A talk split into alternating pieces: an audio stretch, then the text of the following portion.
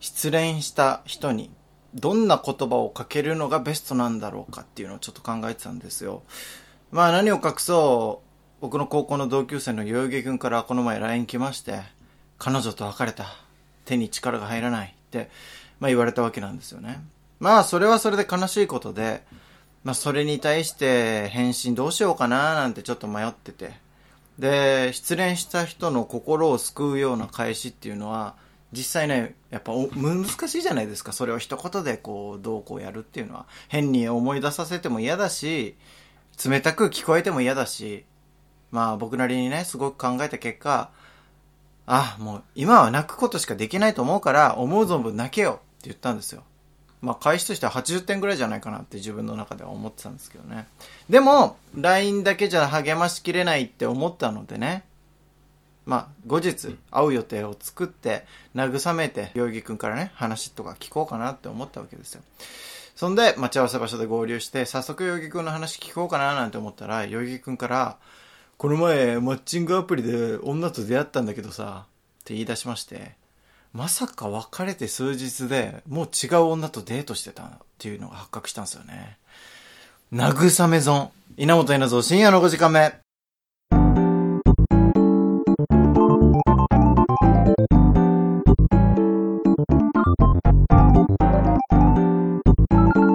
源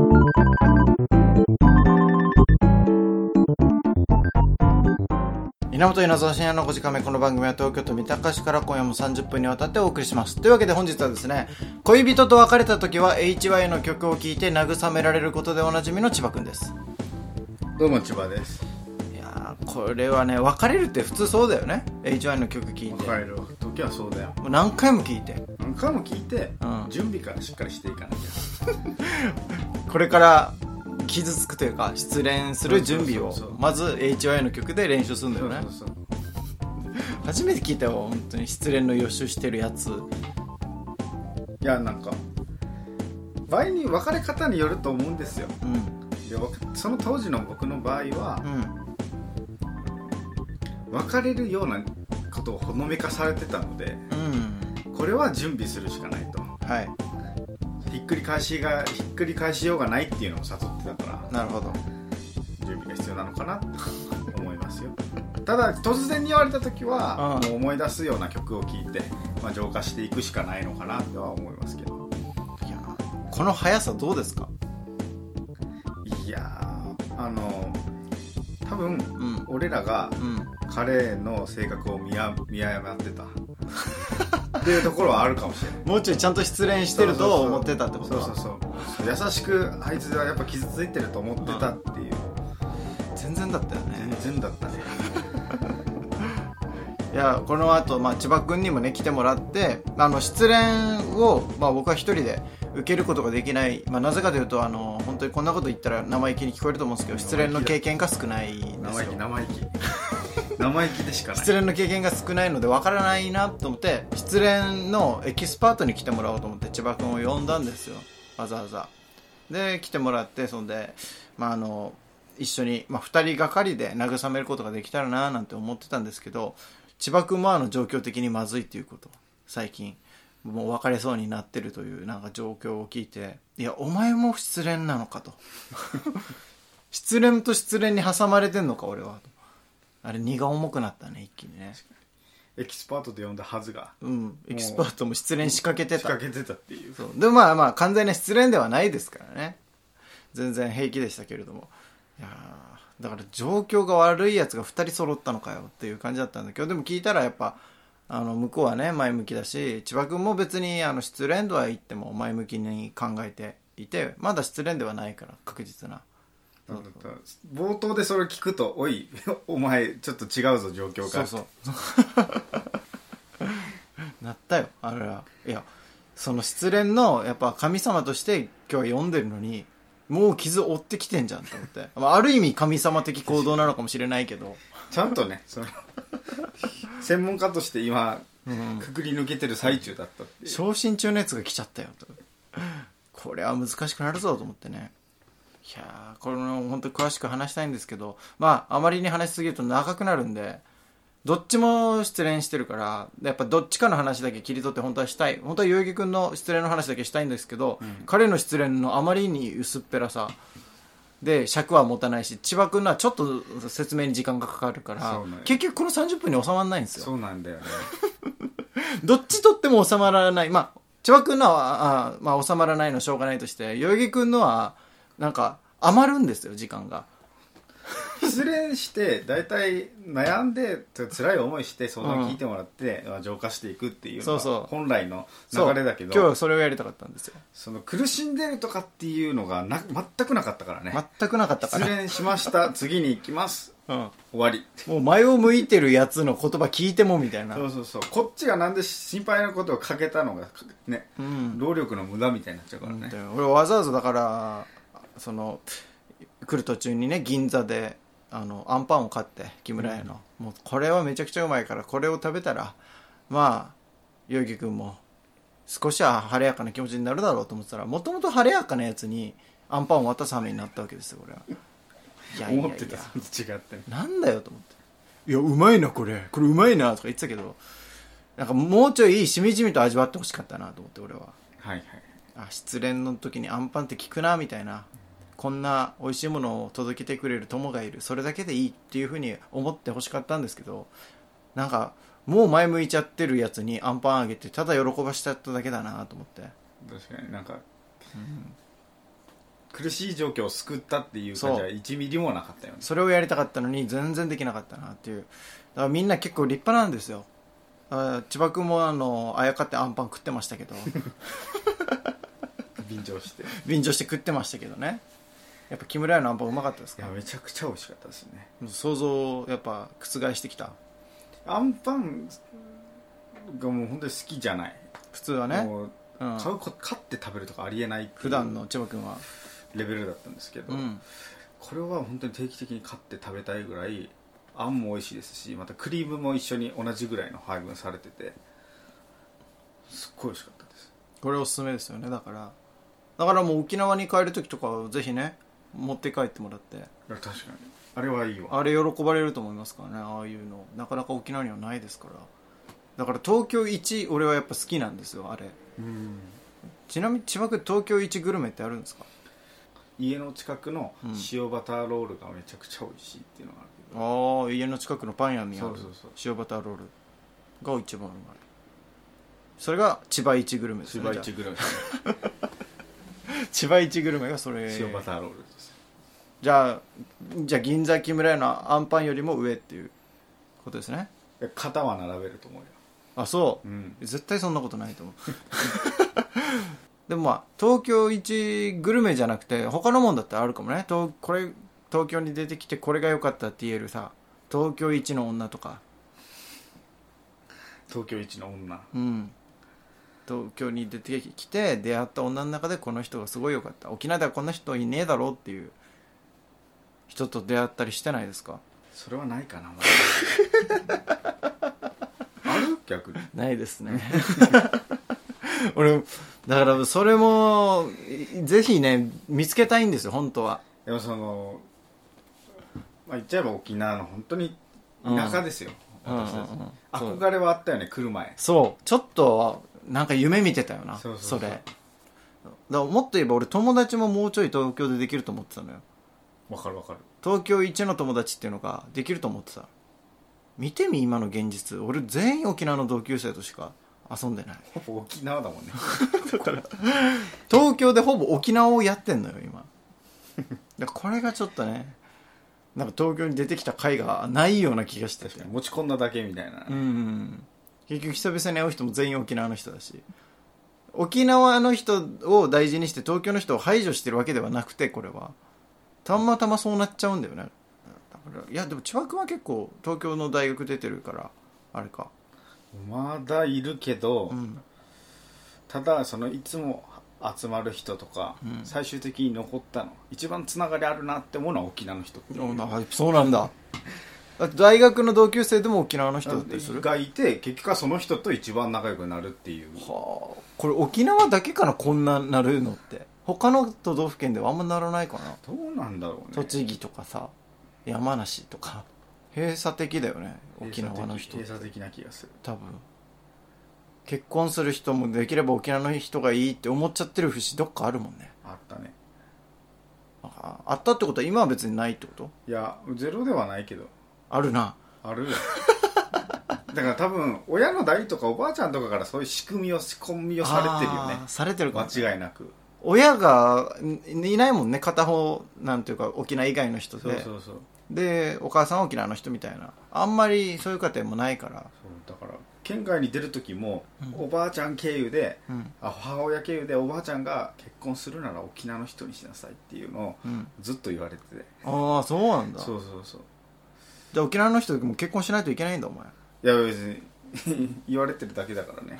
守る必要はないけどでもちょっとその言われてる意味は分かる気はするんだ。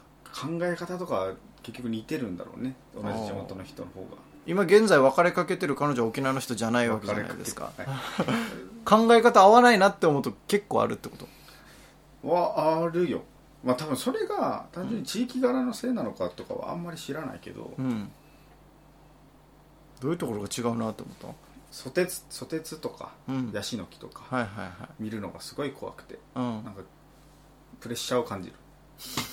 言っててまあうん。あまり見ないギザギザした尖った鋭角の植物じゃないですか。そうね沖縄にはいっぱいあるんだけど。それがもう見慣れなすぎて怖いっていうのと、うん。あと海があまりなかったから、うん。大自然の海をこう眺めるのもなんか怖いっていうあのがあって、あはいはいはい。やこれ 大丈夫かなって 我々からしたら海は眺めるもの気持ちがいいもの。いうん。っていう考えもあるし、はいはいはい。ヤシの木見たら南国を感じるうん。ポジティブな話じゃないですか。そうね。それが逆なわけですよ完全に、これ沖縄に行くこと無理じゃんじゃない？って思うことはあるね。だから別れることになったってこといですか？やまだ別れてはないよ。これからね。これからまあそれはおいおいやっていくから。えおいおいって。そういう価値観のズレとかが多分出てくるんですよねきっと。出ますねそれは。やっぱ長く付き合ってると、だからその結果だから代々木君はまあズレがあってでそのズレをもう修正できないからそれぞれの道に進もうっつって前向きな気持ちになってはい。でもう前を向いてたわけですよ。だったら連絡してくんなよって俺ちょっと思ったんだよね。確かに。へこんでるふりはするな。そうそう。さあ、えー恋愛の曲かけていきましょう。榎本フューチャリング久保 B 夏代の仕業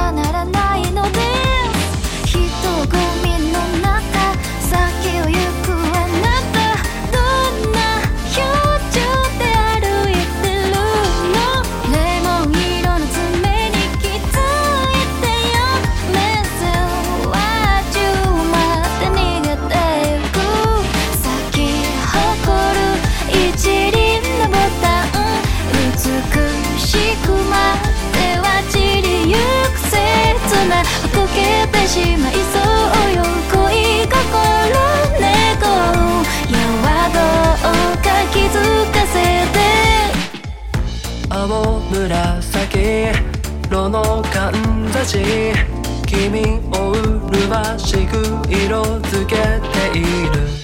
見目よい顔惹かれ見惚れ。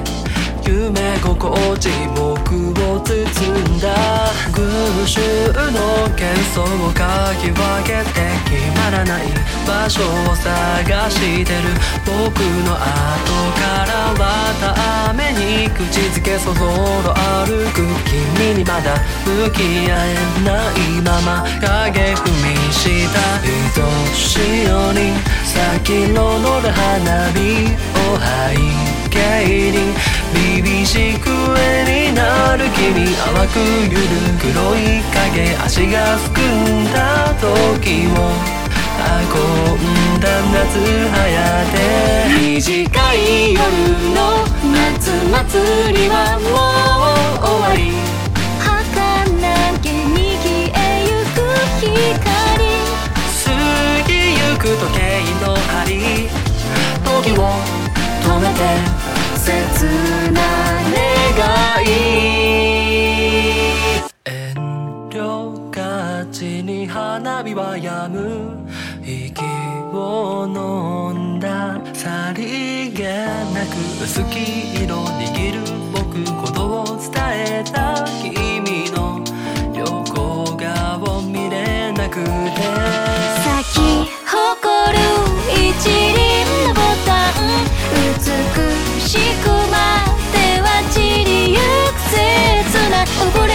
しまいそうよ恋心あこう矢をどうか止めていて愛しいように咲き昇る花火を背景に凛々しく絵になる君い。つかの映画で見たような素敵な夏が今宵僕ら照らす日は舞う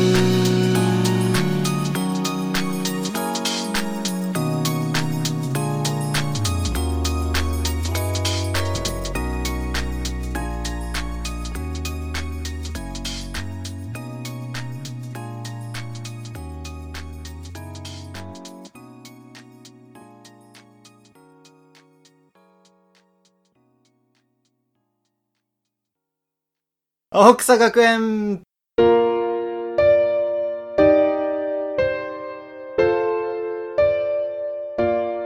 いうことでね、皆さんが青臭いという青春時代の思い出を送ってもらうコーナーでございます。さあ行きましょう。えー、ラジオネームコオロギ腎臓。人混みの多い夏祭り。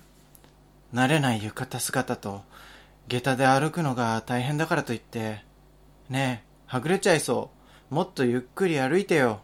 と言うと、君は、おう、わかったよ。と言って、私の手を黙って握ったよね。私はさりげなく歩くスピードを遅くして、この時間がずっと続けばいいのにな、なんて思ってたな。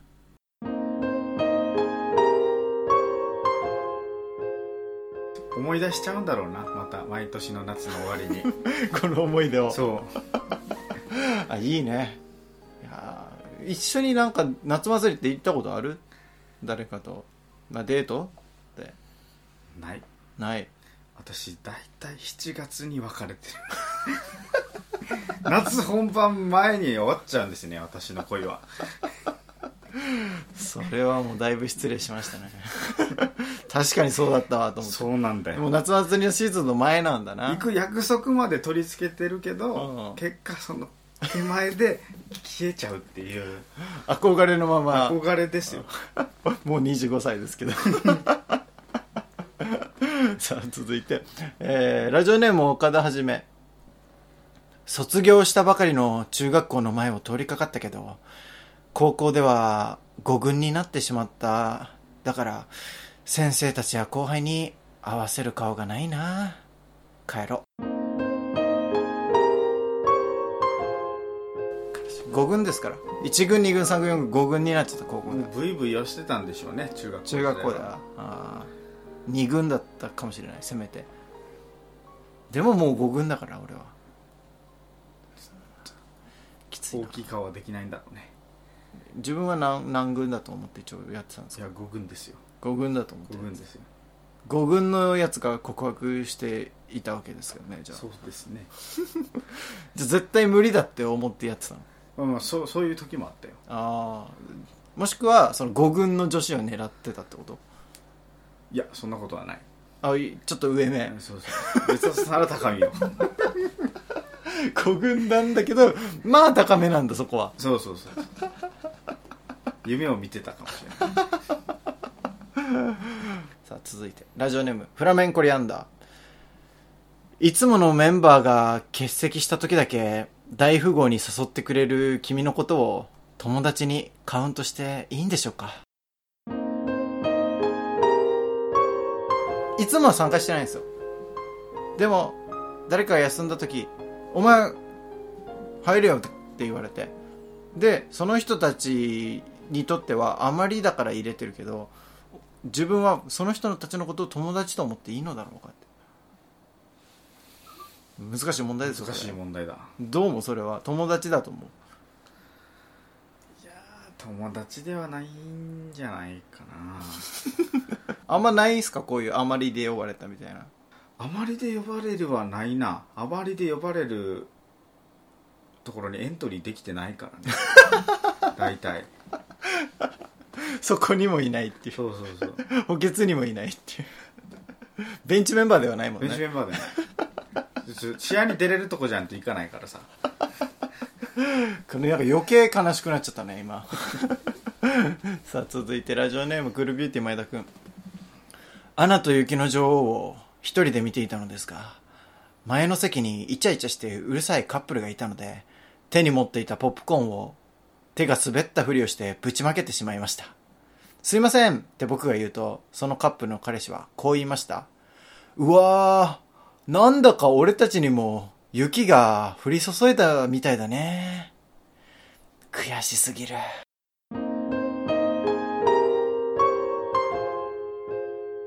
ポップコーンが上から降ってきたのに怒らない。このポップコーンを雪に例えたんですよ。俺隣そいつの隣の席ならもやっとボールみたいに投げるけどね あればな。そうそうそう2回目2回目たくさん降ってるよって言わせるよもううわーなんか華麗に返されたね。幸せオーラで返されるってすごい悔しいね。そう。眼中にないからね。その発言されたら。ポップコーンを雪に捉える感性ってないからね、こっちには。ないない。イライラしてんだからこっちは、さあラストいきましょう。ラジオネーム天気すぎ小学校高学年男子の皆さん。男性の中央にあってブラブラしているものってなんだ？と女子に謎々を出してえ？あれじゃないの？と言われるとあれって何？あれって何？と意気揚々と言える時代は二度と戻ってきませんからね。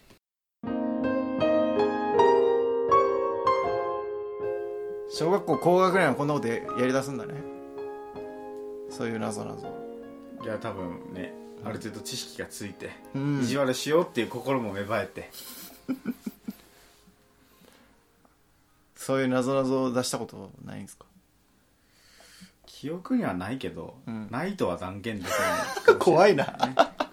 やってるとは思うわどっかで。似たようなことは。ああ、下ネタじゃないとしてもってこと？そうそうそう。やって、やってそうだな、確かにお前やなっ。てるとは思うわその時にやっぱでも興奮し、し興奮というか、あれじゃないのってその想像するわけじゃん。うんその男性器とかを。その想像を見て、そのリアクション見て喜ぶってことでしょ？つまりこれは。そういうことなんじゃない？いや、気持ち悪いな、よく考えたらいや気持ち悪いよ間違いなく その気持ち悪さを小 小6とかでできるんだな、人って。まだ子供なんだねやっぱりうん。うわそれができるっていうのいいよね。中学校からもう無理だからね。もうすセクハラの一言でねそう取り締まりができますから 先生にチクられて生徒指導室行からされるからね、もうこんなことでも。確かにな。そこれは、小学校の特権かもしれない。だから今小学生に戻ったらやるよね。いやー気持ち悪いって思っちゃってるからね なるほど。やりかねないと思うよこの思考がなければうん。気持ち悪いと、その女子の顔見たいで、どっちが勝つかだよね。そうそうそうど、どう、どうするの？もうこれでしか見れないよ、もう。こんなセクハラまがいな子とは。確かにうん。一回はトライするかもしれ 反応良ければ続ける。ない良ければ続け悪かったらうん引いた方がいいっていうのでおとなしく引くと思うよね、そんな賢い、みまあ、賢い小学生はもしかしたらそこまでやれてるかもしれないね、今も。あーさあ、ということで今日は以上でございます。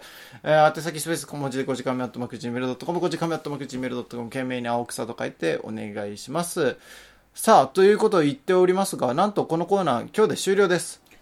えー今日で終了ですのでね、まあ、あの、いろんなね、あの、青春のエピソードを送ってきてもらったっていう、本当にこの夏楽しませていただきまして、そこに感謝したいと思います。なので、青草とはまた違うコーナーを、えー今後やっていこうと思いますのでね、そこの方にお願いします。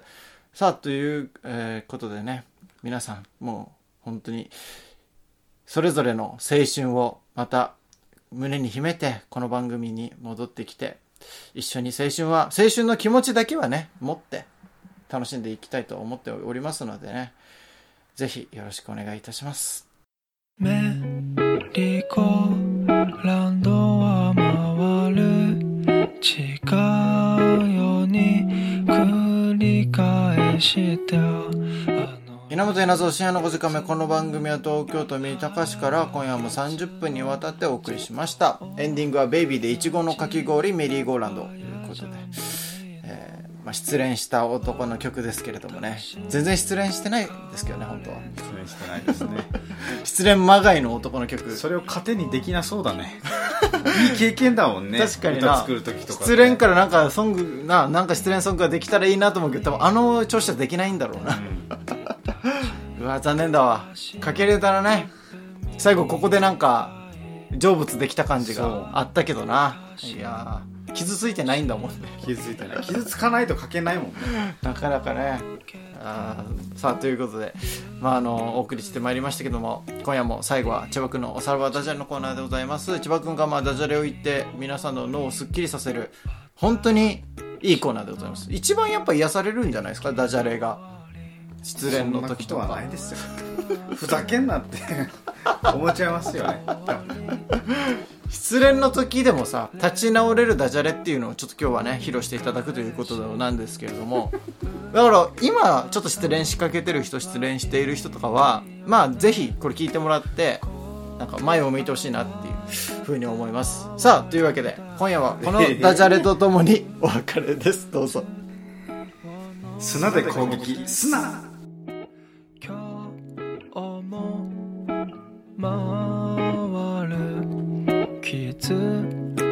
と血が出るの？タラタラタラと。いちご。